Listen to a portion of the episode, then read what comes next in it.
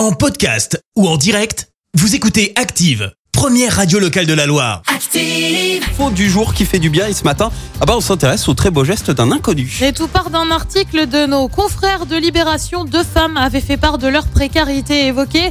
Bah, comment elles avaient du mal à joindre les deux bouts avec leur petit salaire. Eh bien, un homme visiblement touché par ces témoignages a décidé d'envoyer deux chèques de 800 euros à destination de chacune des deux femmes. Il s'explique disposant d'un modeste héritage. Je désire faire un geste humaniste. Un très beau geste, alors que le donateur, lui, a souhaité rester anonyme. Et il a été clair, il n'attend rien en retour. Merci, vous avez écouté Active Radio, la première radio locale de la Loire. Active.